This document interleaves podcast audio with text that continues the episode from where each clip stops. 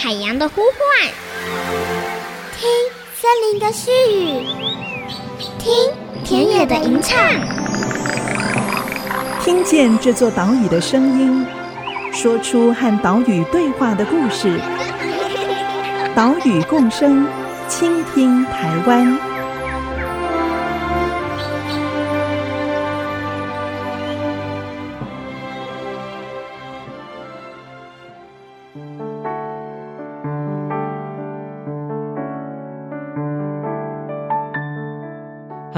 大家好，欢迎收听《岛屿共生，倾听台湾》，我是袁长杰。我们的节目是在 IC 之音 FM 九七点五播出，每个星期三上午七点半首播。你也可以在 Google Podcast、Apple Podcast、Spotify，还有节目的官网，随时随地收听到节目。在上个礼拜，我们带着大家走访了位于新北市双溪区的崩山坑古道。这条古道啊，北端。是从干角的崩山坑开始，连接到南端的太平料角坑。以往在太平地区的居民会走这条古道到干角去买盐、油、米这些生活用品，或者是在干角转搭公车到双溪。但是后来在双溪到太平的产业道路开辟之后，就没有人走这条古道了。植物覆盖路面，水流冲刷步道，石阶年久失修。二零一七年开始，台湾千里步道协会就以手作步道的方式，由资深步道师带领志工一起来挥洒汗水，把阿公走过的这条路修复完成了。今天的节目，我们就带你来了解这一段故事。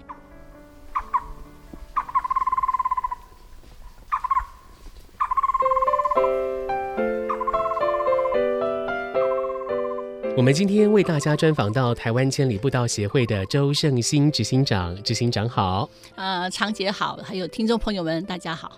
上个礼拜我们走访了崩山坑古道哦，这条古道呢也是淡蓝百年山径当中由台湾千里步道协会首座修复的一段路径哦。嗯、先请执行长来分享一下，到底什么是首座步道啊？OK，、嗯、其实简单的说，在六十年、八十年，甚至更早之前，我们的先民如果要到另外一个聚落，尤其他住在山区里头，他一定得自己修自己走的路。嗯嗯嗯、啊。所以手作步道最简单的呃描述，就是我们用我们的双手，透过非动力的工具来修复的步道。嗯。为什么要强调手作步道？就是因为现在可能因为经济的发达，各种的人造的。这些材质非常的方便，加上动力机具，怪手到处都可以开到。嗯嗯嗯，所以本来是因为我们想要亲近山林的这样的一个期待，就是步道，嗯，却常常因为我们要亲近山林而造成了栖地的破坏或者切割。所以呃，我们也在推动走路或者环岛路网串联的时候，我们希望能够更强调手作步道的精神。也就不会因为我们要亲近山林、亲近环境而造成环境的破坏，所以我们不止走步道，也希望呃有志之士，我们的志工朋友啊、呃，包括社会大众，不止走步道，我们也弯下身来，嗯，利用当地的材料，因应当地的风土需求，是，是而且回应大自然的这个脉动，来修筑一条不会破坏山林，也不会把过去在这里生活的记忆。破坏掉的这样的一个路径，嗯，就地取材是。啊、哦，以人力的方式是。来进行步道的整建修复。对，这边我想听众朋友应该会有个问题哈，就是因为水泥步道实在太方便了嘛，公家单位 也是可能会因为成本的考量啦，呃、觉得呃水泥步道很好啊，因为铺起来很快嘛哈，工期又短，而且怎么样又平整，嗯，为什么水泥会不好？刚刚、嗯。长姐说水泥很方便，嗯，很快，很快呀，对呀，对。嗯，其实那只是看到了一个被切割出来一个表象。嗯，呃，其实如果大家去看过工地，就知道，如果你要铺上水泥，还要整地，你要有施工便道。那一个水泥建物在山林里头，因为山是会呼吸的，我们的地表是会变动的。可是一个硬体硬邦邦的东西盖在一个会呼吸的地表上，经过这样大自然的变化，其他其实常常是会被毁坏，嗯、而且很多的水泥过去施工品质不良，或者已经经过这个变动之后，造成这些水泥块状都会留在山林里头，成为永久的大型垃圾。嗯，所以水泥并不是最方便的。如果从人我要去走步道的那一刻算起，说啊，我要直达山顶，我只要一小时就直攻好汉坡，那样的来想，也许是会觉得很方便。嗯，但事实上，方便的东西常常需要付上最多的代价。嗯，而且那个代价是自然在承受的。对、嗯、对，而且我们可能这一生去走这个步道，可能就这一小时，但是它遗留在这个地表上的破坏。更不要说在这个水泥底下的这些植物或者昆虫，嗯、所以在手做的时候，嗯、我们不是用方不方便来思考，而是说它永不永续。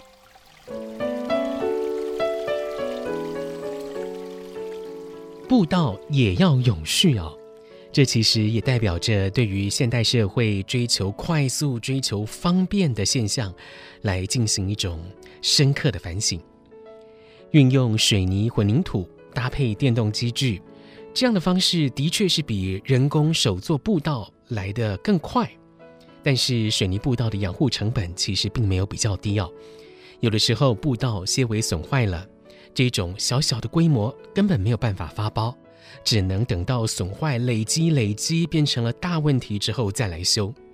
要不就是选择啊更耐用的材料。所以会出现像是树木、煤水泥这一些又贵又没有办法分解的材料。走在手作步道上面，有一些路段你会感觉到，哎，好像没有施作过，但其实已经改善了铺面，做好排水，所以走起来是非常的舒服顺畅的。仔细想哦，这样的施工做了又好像没做，步道呢跟整个环境跟自然生态融合成一体。我们说大隐无形的步道，这不就是最上乘、最好的功法吗？当然，我们也非常好奇，在步道首座修复之前，是不是要进行详细的环境调查呢？在崩山坑古道修复之前，千里步道协会又做了哪一些准备呢？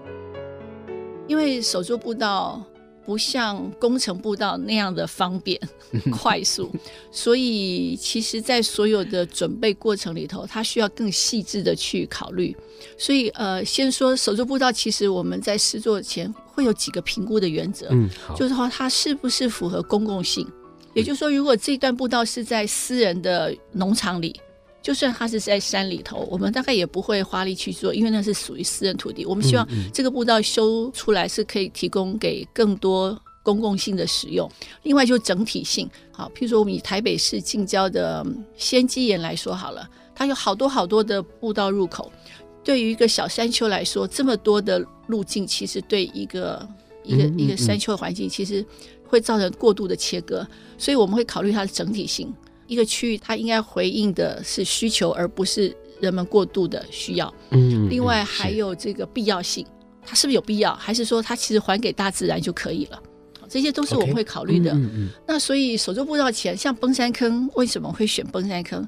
其实它在呃民国七十年之前，仍然是北端跟南端分别是呃长园里的干角。跟南端的这个双溪的太平里，两地居民很重要的一个联络道。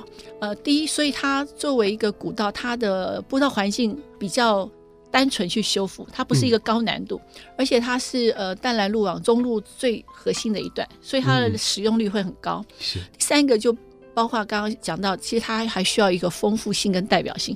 呃，那条崩山坑里头有很多，包括呃气石拱桥。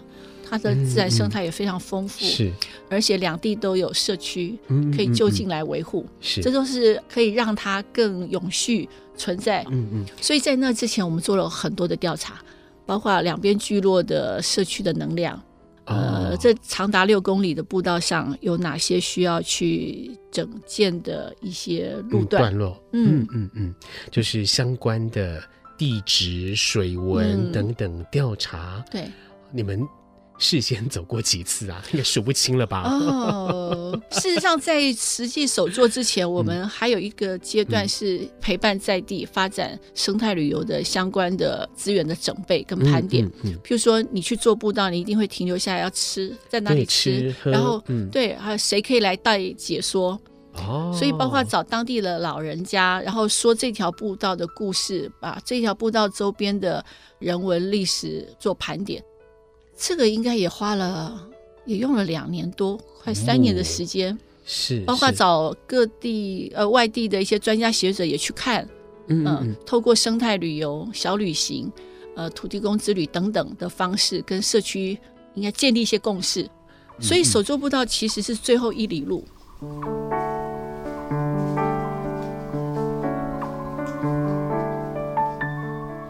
真的是没有想到啊，在崩山坑古道修复之前，不只有呃环境、地形、土质、水文这些调查，还会了解步道沿线的动植物生态。更重要的是，当地社区的历史人文考察，还有了解在地社群的资源跟能量。因为步道不只是一条路而已，更是这一条路所连接到的历史。以及这条路要通往的未来，我们走在步道上，目的也不只是要到达终点而已，而是在行走过程当中的体验，来享受跟这块土地重新连结的感受。讲到这边，我们先休息一下，下一段节目再来告诉你更多关于崩山坑古道的修复故事。马上回来。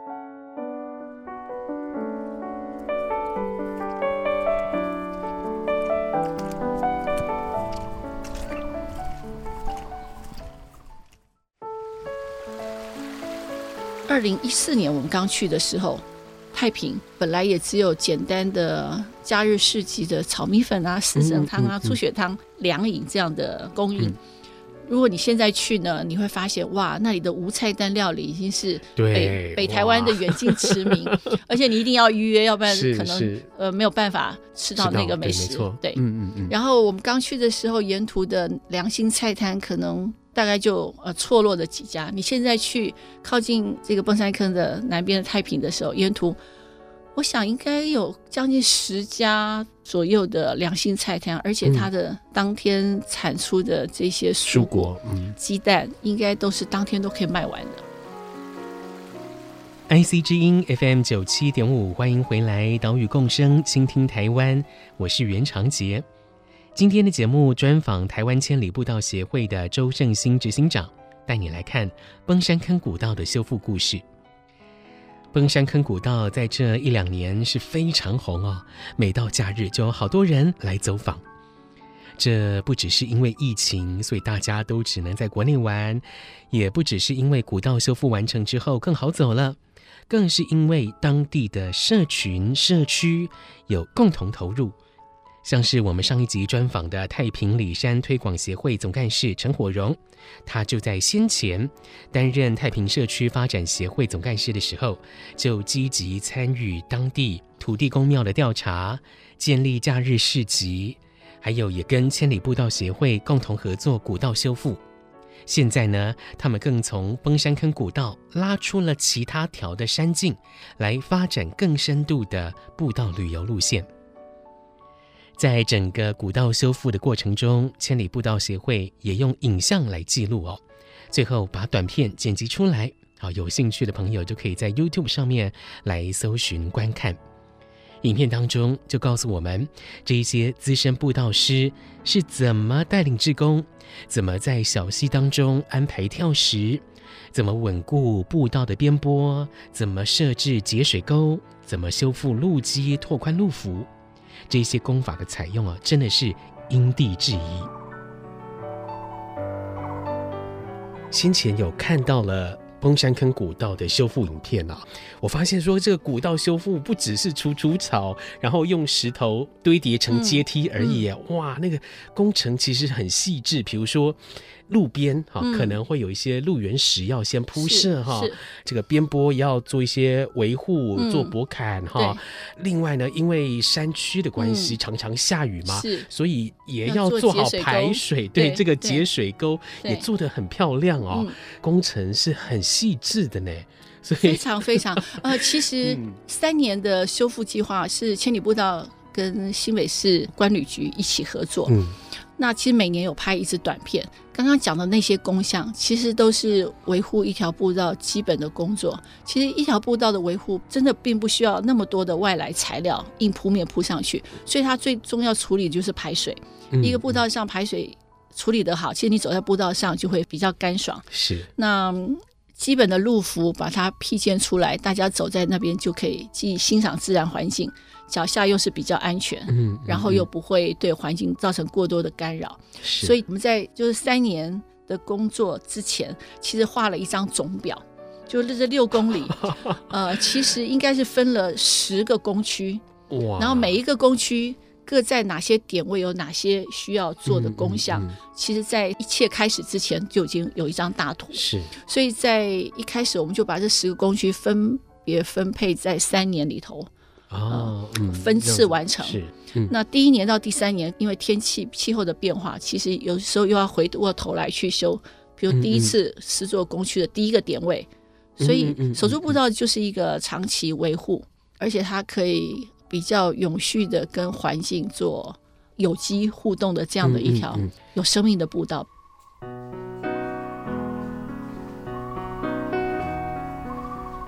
二零一八年，千里步道协会的副执行长徐明谦，加上了几位步道师跟协会同仁，编撰出《步道功法设计手册》。这本手册呢，厚厚一本哦，有四百页，里面讲到了一百二十种功法。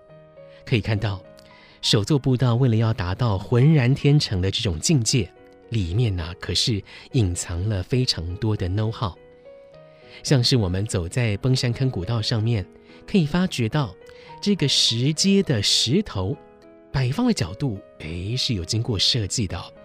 仔细看，石阶外侧外缘这一端有微微的翘起来，让大家在下坡的时候都不会往下滑。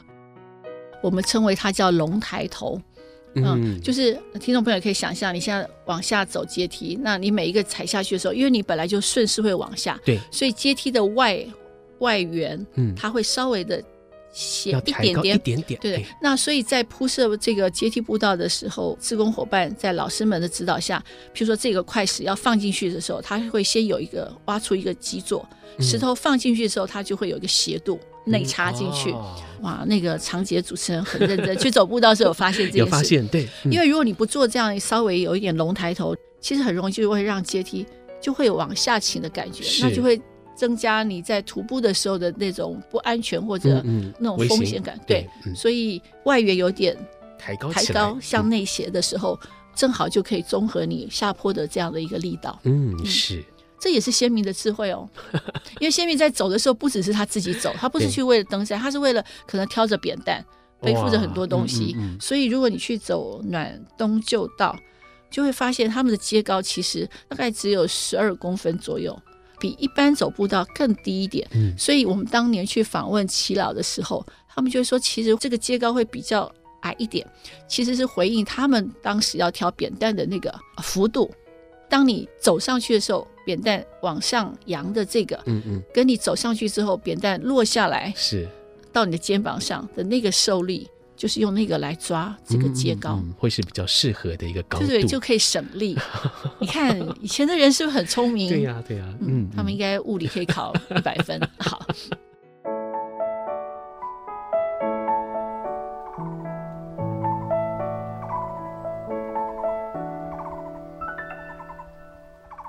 在修复崩山坑古道的故事里面，绝对要提到的就是志工了。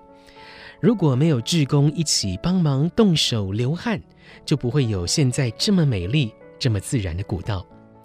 而且，千里步道协会的志工活动也不只是针对一般大众而已哦。其实一条步道，如果你真的用工程方式，可能半年你就修好了。嗯，可是为什么要用三年？也不是手作步道特别花时间，而是我们希望透过这个过程，创造更多的民众沟通。所以三年三十场里头有针对单位的步道承办人、步道工程的包商、厂商。所以我们现在很高兴，台北市政府、新北市政府他们都已经呃立下一个目标，就是水泥步道零成长，甚至还提出水泥步道负成长。怎么样可以负成长呢？就将来步道坏了。要重新整建的时候，就不再铺上硬铺面水泥，嗯、就让它恢复自然这个铺面。对，嗯、所以这是做一个社会教育的一个过程。那这个工作假期当中是由谁来指导这些学员们？哦、当然不是我，我虽然今天来受访，所以我们会有资深布道师带领布道师或实习布道师，所以有老师跟助教，嗯嗯、是，然后才是自工。哦、所以你也不用担心说。啊、哦，我可能手无缚鸡之力啊，我只有走过步道，没有做步步道，我能去吗？嗯嗯嗯、其实可以的，所以热情是第一步，是第二是你愿意播出时间。呃，但不不瞒，应该这样说，如果一场手作步道二十个人的话，通常会有十位，可能有一半吧，嗯，是参加过的人。哦，嗯，有的时候我们为了要更扩大民众的参与，我们会限制已经参加过的人，不能比例太高。呃，所以我们在选择上还是会有一些设计，嗯、譬如说，猜猜看，步道上男生多还是女生多？来当志工的人，我看影片好像女生比较多，没错，大概三比二，真的哦，或者哦，或者就是一半一半，嗯嗯嗯。那年龄呢？我看影片好像年轻的人 比较多，好、哦、二三十岁啊也不少呢。是是，嗯、而且手作步道通常参加志工会自己负担自己的。餐费，嗯、所以你看，愿意自己付自己的餐费，嗯、然后来帮社区修一条步道，嗯、而且充满了笑容。虽然很累，很累，然后下次又会来。那有些参加很多很多次的伙伴，或者对手的步道有兴趣，嗯、他甚至就加入我们的步道师的这个培训的课程。嗯、我有时候看了真的很感动。邀请志工一起来动动手、流流汗，加入古道修复的行列。这个目的不只是完成步道工程而已，更重要的是社会沟通，要跟参与者来沟通手作步道的理念，跟主管机关窗口或者是步道的承包商来说明步道也有可能永续，也可以透过活动让在地的社区看到。诶，的确是会有人愿意自掏腰包来这边参加工作假期，这样社区说不定也有可能会诞生一个发展生态旅游的愿景。我们走在崩山坑古道，享受这一条步道之余，也阅读了以往先民的生活史，看到了植物生长演替的自然史，同时我们也领受到了山林永续的价值观。所以我们可以这样说，首座步道是人跟自然环境关系的最好注解。岛屿共生，倾听台湾，我们下个礼拜再会喽，拜拜。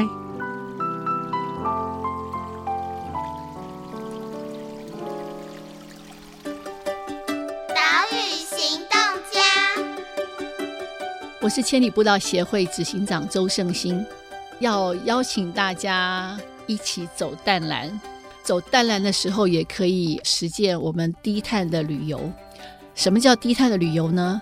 就是你可以透过大众运输系统，从甲地进，乙地出，而且你的行囊里可以带着你的水杯，避免造成在徒步过程中的废弃物的产生。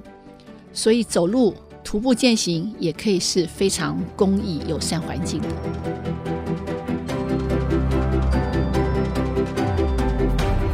本节目由伟创人文基金会赞助播出。